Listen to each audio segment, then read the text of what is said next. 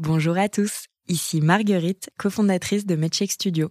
En ce mois de mars, mois de sensibilisation à l'endométriose, je voudrais vous parler de l'un de nos podcasts, animé par une personne brillante, une patiente militante qui s'appelle Marie-Rose Gallès, ou Super Endo Girl sur les réseaux sociaux. Dans Endométriose Mon Amour, elle parle avec un humour décapant du quotidien des personnes touchées par cette maladie handicapante. Ce podcast a gagné plusieurs prix et je vous recommande chaudement d'aller le découvrir. Bonne écoute. Medshake.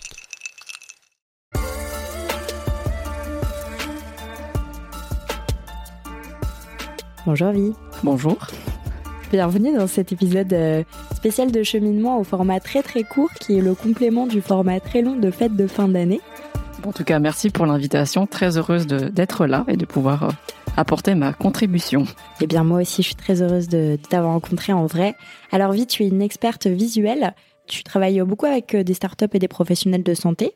Et euh, tu apportes ton regard artistique pour créer, refondre des identités visuelles. Euh, tu conseilles tes clients pour qu'ils communiquent efficacement de manière visuelle, pour qu'ils aient une communication impactante, aussi bien en ligne que hors ligne. C'est bien ça. C'est bien ça. Est-ce que tu souhaites compléter? C'était déjà très complet. Alors, ma première question pour, euh, pour toi, comment on intègre euh, l'humanité et l'authenticité dans sa communication visuelle quand on travaille dans le secteur de la santé? Euh, Déjà, pour préciser de ce qu'on entend par humanité et authenticité, parce que ce sont des termes assez galvaudés, surtout dans la santé, on a l'habitude d'avoir une communication assez lisse. on a l'habitude de voir les publicités en officine où c'est vraiment très euh, codifié ou donc très lisse. Donc là, on n'a pas vraiment l'opportunité d'être euh, créatif parce que voilà toute la réglementation pharmaceutique, alors que pour le secteur, on va dire tout ce qui est start-up, là, ils ont plus cette flexibilité euh, créative. Et par rapport aux professionnels de santé qui, eux, incarnent leur marque personnelle, ça va se jouer sur des points communs, notamment comment est-ce qu'on crée un lien émotionnel avec son audience.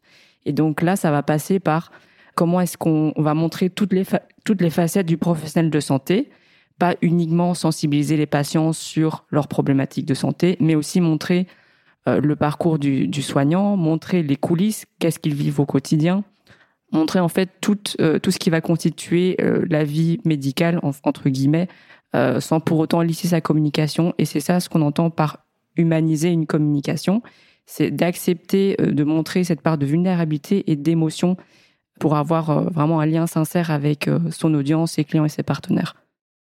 C'est une réponse absolument magnifique. Quel euh, conseil tu donnerais aux startups en santé mentale pour développer leur identité visuelle et leur communication? Alors, je vais prendre un, bon exemple, celui de Thiel, qui a justement fait une levée de fonds de 10 millions il y a, il y a quelques mois. Et eux, je pense qu'ils ont très bien rodé leur communication, notamment en mettant en avant des personnalités d'entreprises, des dirigeants de montrer en fait ce côté santé mentale parce qu'on a tendance à refourguer les émotions au placard parce que les émotions ne sont, pas professionnelles. Et je trouve que ça, c'est vraiment un bon moyen euh, de toucher son audience parce que ça leur permet de, de connecter profondément avec euh, les besoins fondamentaux d'une personne. Donc pas justement euh, sur l'aspect marketing, mais dès lors qu'on touche un peu à ce côté sensible, là, ça permet d'avoir quelque chose de, de plus authentique. Mais du coup, j'ai perdu ma question. Euh, Est-ce que tu aurais un conseil pour les startups en santé mentale qui souhaitent développer leur communication? Oui, tout à fait. C'est de construire un outil avec leurs utilisateurs, de pas hésiter à aller interviewer des personnes pour justement avoir un maximum de données, de récolter leur verbatim pour justement le faire transparaître un maximum dans leur discours. Parce que la santé mentale, voilà, c'est pas juste des statistiques, euh, montrer qu'il y a X personnes qui fait des burn-out, c'est, ça va pas parler aux gens.